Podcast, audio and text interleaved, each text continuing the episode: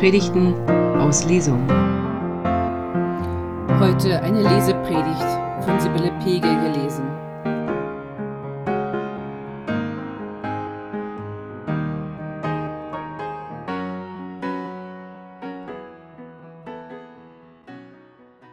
Ein Wort vorweg. Diese Predigt hat unsere Pastorin geschrieben, Anja Bär. Es ist also eine Lesepredigt. Wundert euch nicht, wenn ich von meinem zehnjährigen Sohn spreche oder von meinem Hund, habe ich beides nicht. Liebe Gemeinde, Rogate betet. Der Name dieses Sonntags ist Programm oder sollte es sein. Denn beten ist das, was uns Menschen am ehesten mit uns selbst und mit Gott verbindet. Beten gehört zu den ureigenen Lebensregungen religiösen Lebens. Zu jeder Religion gehört das Gebet. Aber auch wenn Beten so was wie das Ein- und Ausatmen eines frommen Menschen ist, es ist offenbar nicht selbstverständlich, wie das mit dem Beten funktioniert. Jesus wird von seinen Jüngern aufgefordert, lehre uns beten, denn auch die Jünger von Johannes haben es beigebracht bekommen. Wir haben es eben in der Lesung aus dem Lukasevangelium gehört. Das Gebet, das uns in der Bibel überliefert ist, wird Vater unser genannt. Und es ist eines der Gebete, die alle Christen auf der ganzen Welt miteinander verbindet. Die Übersetzungen legen verschiedene Schwerpunkte und es gibt sogar Fehler oder besser Ungenauigkeiten in den Übersetzungen, die sich eingeschlichen haben und über die Jahrhunderte hinweg nicht korrigiert wurden. Sprache ist im Wandel. Übersetzungen unterliegen der Begrenzung von Sprache, vor allem auch im Verstehen des Sinns. Und doch sind wir im Vaterunser miteinander verbunden. Aber um das Vaterunser geht es heute Morgen nicht. Der Blick darauf soll uns lediglich sensibel machen für das Thema Gebet. Herr, lehre uns beten, bitten die Jünger und Jüngerinnen Jesu, nachdem Jesus selbst gebetet hatte. Offenbar war es interessant und nachahmenswert, wenn Jesus betete. Und vermutlich wussten die Menschen, die mit Jesus unterwegs waren, dass dieses Beten wichtig ist. Und da Jesus sich auf der Reise extra Zeit dafür nahm, konnten sie sich vielleicht auch ausrechnen, dass Beten für die Selbst- und Gottesbeziehung bedeutend ist. Was passiert beim Beten? Mein Sohn erzählte mir kürzlich, dass einer seiner Mitschüler einen anderen zum Gebet zu Allah geführt hatte. Der Neubekehrte sprach dann im Klassenverband davon, dass das Gebet ihm gefallen hätte es hätte ihm schöne Ruhe gegeben. Mein Sohn erzählte weiter, dass er selbst die Erfahrung seines Mitschülers teilen kann. Wenn er betet, mit Jesus redet, wird er auch ruhig. Und das ist schön. Abgesehen davon, dass ich es beachtlich finde, dass ein Zehnjähriger so von seinem Glauben zeugt, dass ein Mensch Lust darauf bekommt, es auszuprobieren, die Erfahrung teile ich auch. Wenn ich bete, gibt Jesus mir Ruhe und oft tiefen Frieden. Zumindest aber innere Klarheit und Mut. Denn Jesus ist mein, ist unser Freund, Bruder, Retter. Und er sagt von sich selbst, wer mich sieht, sieht den Vater. Das Bedeutsame an der Erzählung meines Sohnes ist für mich zweierlei. Erstens, Kinder reden offenbar unbefangen über Glauben und Gebet. Und zweitens, Kinder wissen intuitiv, wie man betet. Wie redest du, wie reden wir über unseren Glauben, unser Gebet? Und weißt du, wie man betet? Also abgesehen vom Vater unser. Da hast du die Wahl zwischen der Fassung des Matthäus und der des Lukas. Aber darüber hinaus, weißt du, wie man betet? Wenn Gebet eine Lebensregung des Glaubens ist, und ich betone nochmal, nicht nur des christlichen Glaubens, jede Religion drückt sich auch in ihren Gebeten aus. Es ist kein christliches Alleinstellungsmerkmal. Wenn Gebet also eine Lebensregung des Glaubens ist, dann müsste es doch einfach sein zu beten, oder? Der Predigttext für heute steht im ersten Brief an Timotheus in Kapitel 2. Da heißt es in den Versen 1 bis 6, Zuerst und vor allem bitte ich euch, im Gebet für alle Menschen einzutreten. Bringt eure Wünsche, Fürbitten und euren Dank für sie vor Gott. Betet auch für die Könige und alle übrigen Machthaber, denn wir wollen ein ruhiges und stilles Leben führen in ungehinderter Ausübung unseres Glaubens und in Würde. So ist es recht und gefällt Gott, unserem Retter. Er will ja, dass alle Menschen gerettet werden und zur Erkenntnis der Wahrheit gelangen. Denn nur einer ist Gott und nur einer der Vermittler zwischen Gott und Menschen. Der Mensch, Jesus Christus, der hat sich selbst hingegeben als Lösegeld für alle Menschen. Das gilt es zur rechten Zeit zu bezeugen. Aus der Basisbibel. Derjenige, der hier an Timotheus schreibt, weiß offenbar, wie wichtig das Gebet ist. Mit inniger Dringlichkeit ermahnt er den Leser seines Briefes. Bete. Es gibt hier ein Signalwort, das den Blick des Lesers oder vielleicht auch das Ohr des Hörers auf sich zieht. Zuerst und vor allem. So beginnt die Perikope, der abgegrenzte Bibeltext für heute Morgen zuerst und vor allem. Es gibt demnach nichts Dringlicheres, nichts, was wichtiger sein könnte für eine Gemeinschaft, die sich aufgrund ihres Glaubens an Jesus Christus sammelt, als zu beten. Zuerst und vor allem anderen.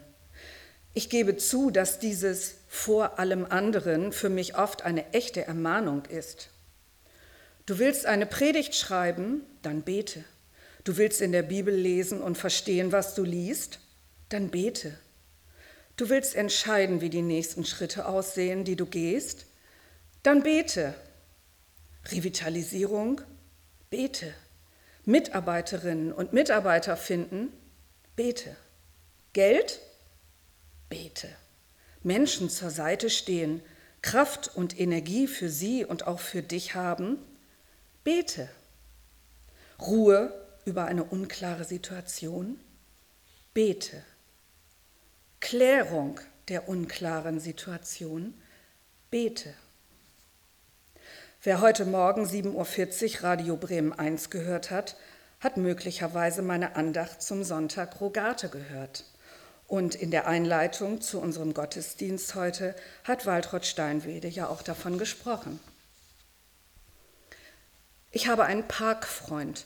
Diese Freundschaft ist noch keine richtige Freundschaft und sie steht auf wackeligen Beinen, weil wir aus ganz unterschiedlichen Welten kommen. Kleiner Nebengedanke. Vor kurzem las ich einen Tipp, wie man Freunde findet. Ich fand das spannend. Kinder benötigen solche Tipps nicht. Die gehen einfach aufeinander zu, wenn sie sich interessant finden und gemeinsame Sachen machen wollen.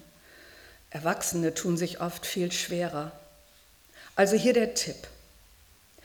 Gehe walken oder spazieren, jeden Tag oder jeden zweiten. Gehe immer dieselbe Strecke. Du wirst andere treffen, die das Gleiche tun. Irgendwann werdet ihr euch wiedererkennen, dann einander grüßen. Und noch etwas weiter in die Zukunft gedacht, werdet ihr miteinander ins Gespräch kommen. Erst über das Wetter, die Umgebung und wenn der Funke überspringt, werden die Gespräche tiefer. So ist das mit meinem Parkfreund. Den habe ich kennengelernt, weil wir jeden Tag zur gleichen Zeit mit den Hunden draußen sind und dieselbe Strecke gehen. Unsere Hunde mögen sich und so ging es ziemlich schnell, dass wir miteinander ins Gespräch kamen. Er ist Berliner wie ich. Das verbindet zusätzlich. Wie auch immer, wir hatten einen Streit oder zumindest ein engagiertes Gespräch über ein gesellschaftlich-politisches Thema. Und natürlich waren wir sehr unterschiedlicher Ansicht. Irgendwann meinte ich, dass wir das Thema besser verlassen. Er stimmte mir zu. Immerhin. Wir machten noch ein bisschen Smalltalk und dann gingen wir unserer Wege. Und ich fühlte mich unwohl, war sauer auf mich selbst. Warum hatte ich mich hinreißen lassen? Das Coole, ich hatte mich einen Tag zuvor mit unserem Predigtext beschäftigt und war so sensibilisiert. Bete. Ich betete für meinen Parkfreund und auch für mich. Vor allem betete ich, dass Gott uns noch viele freundschaftliche Begegnungen schenken möge. Und ich betete, dass Gott meinem Freund Frieden schenken möge und dass Gott meinen Freund und seine Frau und seine Kinder segnen möge mit allem, was gut ist, mit Lachen und Leben und Lebenslust und so weiter. Und ich bat Gott um viele gute Freunde für meinen Freund. Und ich dankte Gott, dass ich diesen Menschen kennengelernt habe und dass unsere Hunde sich so gut verstehen und dass wir uns so gut verstehen. Anfangs war das ein sehr zögerliches Gebet.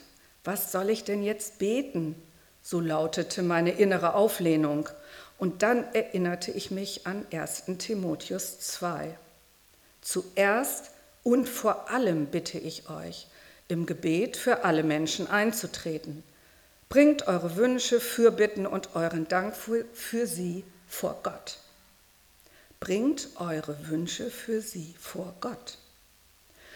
Um zu wissen, was ich vor Gott bringen soll, musste ich erst mal herausfinden, was ich meinem Parkfreund wünsche. Das war gar nicht so einfach, vor allem wenn ich selbst so aufgewühlt bin. Dann dachte ich, dass mein Freund vielleicht auch aufgewühlt ist. Und so konnte ich Gott bitten, dass er meinem Freund Ruhe schenkt, die Wogen glättet, so wie Jesus den Sturm gestillt hat, als er mit seinen Freunden des Nachts auf dem See Genezareth rumschipperte. Und dann geschah das große Wunder. Mit dem Gebet um geglättete Wogen bei meinem Freund glätteten sich auch meine Wogen. Bringt eure Wünsche für sie vor Gott. Du darfst, nein, du sollst deine Wünsche vor Gott bringen. Das, was du für andere wünschst, das bringe Gott. Nicht meine Wünsche, nicht das, was du glaubst, was andere hören wollen oder sagen würden. Nein, deine Wünsche. Das hat was mit Offenheit zu tun, offen vor dir selbst und vor Gott zu sein. Wer betet, öffnet sich. Wer betet, öffnet sich für Gottes Willen, für die Bedürfnisse der Welt, der Menschen um ihn her. Wer betet, wird sensitiv für das, was um ihn her geschieht. Bringe deine Wünschen, Wünsche für die Menschen um dich her zu Gott. Aus den Wünschen werden dann Fürbitten. Fürbitte heißt nichts anderes, als mich an die, den Platz des anderen zu stellen und zu erbitten, was der andere braucht. Auch dazu gehört, dass ich mich einlasse auf den, für den ich bitte. Und dann kann ich auch danken, meinen Dank für sie vor Gott bringen. Danke Gott, dass du mir diesen Parkfreund geschenkt hast. Ich freue mich immer, wenn wir uns treffen, wenn ich seine süßen Töchter sehe, wenn unsere Hunde miteinander toben, wenn ich Berlinern kann, weil er Berlinert. Natürlich bleibt unser Predigtext nicht bei denen stehen, die mir auf die eine oder andere Weise nahestehen. Im Gegenteil. Timotheus und seine Freunde und damit auch wir werden aufgefordert, auch für die Könige und Machthaber zu beten. Die Begründung für diese Aufforderung wird gleich mitgeliefert. Denn wir wollen ein ruhiges und stilles Leben führen, in ungehinderter Ausübung unseres Glaubens und in Würde. Um das zu verstehen, werfen wir einen kleinen Blick in die Entstehungszeit und zum Ort, an dem der Brief vermutlich zuerst seine Wirkung entfaltete. Ephesus zur Zeit der Christenverfolgung, zweite oder dritte Generation der christlichen Gemeinde. Man hatte sich eingerichtet, lebte so vor sich hin, versuchte mit der Umwelt klarzukommen und beschäftigte sich offenbar mit lauter Themen, die dem Sichtbarwerden des Reiches Gottes zumindest nicht förderlich waren. So heißt es im ersten Kapitel des ersten Timotheusbriefes, Du solltest in Ephesus bleiben, um gewissen Leuten dort die Verbreitung von falschen Lehren zu verbieten. Sie sollen sich nicht mit erfundenen Geschichten und endlosen Stammbäumen befassen, denn das führt nur zu sinnlosen Gedankenspielereien. Es dient aber nicht dem Auftrag Gottes, den Glauben zu fördern. Das Ziel der richtigen Lehre ist vielmehr Liebe.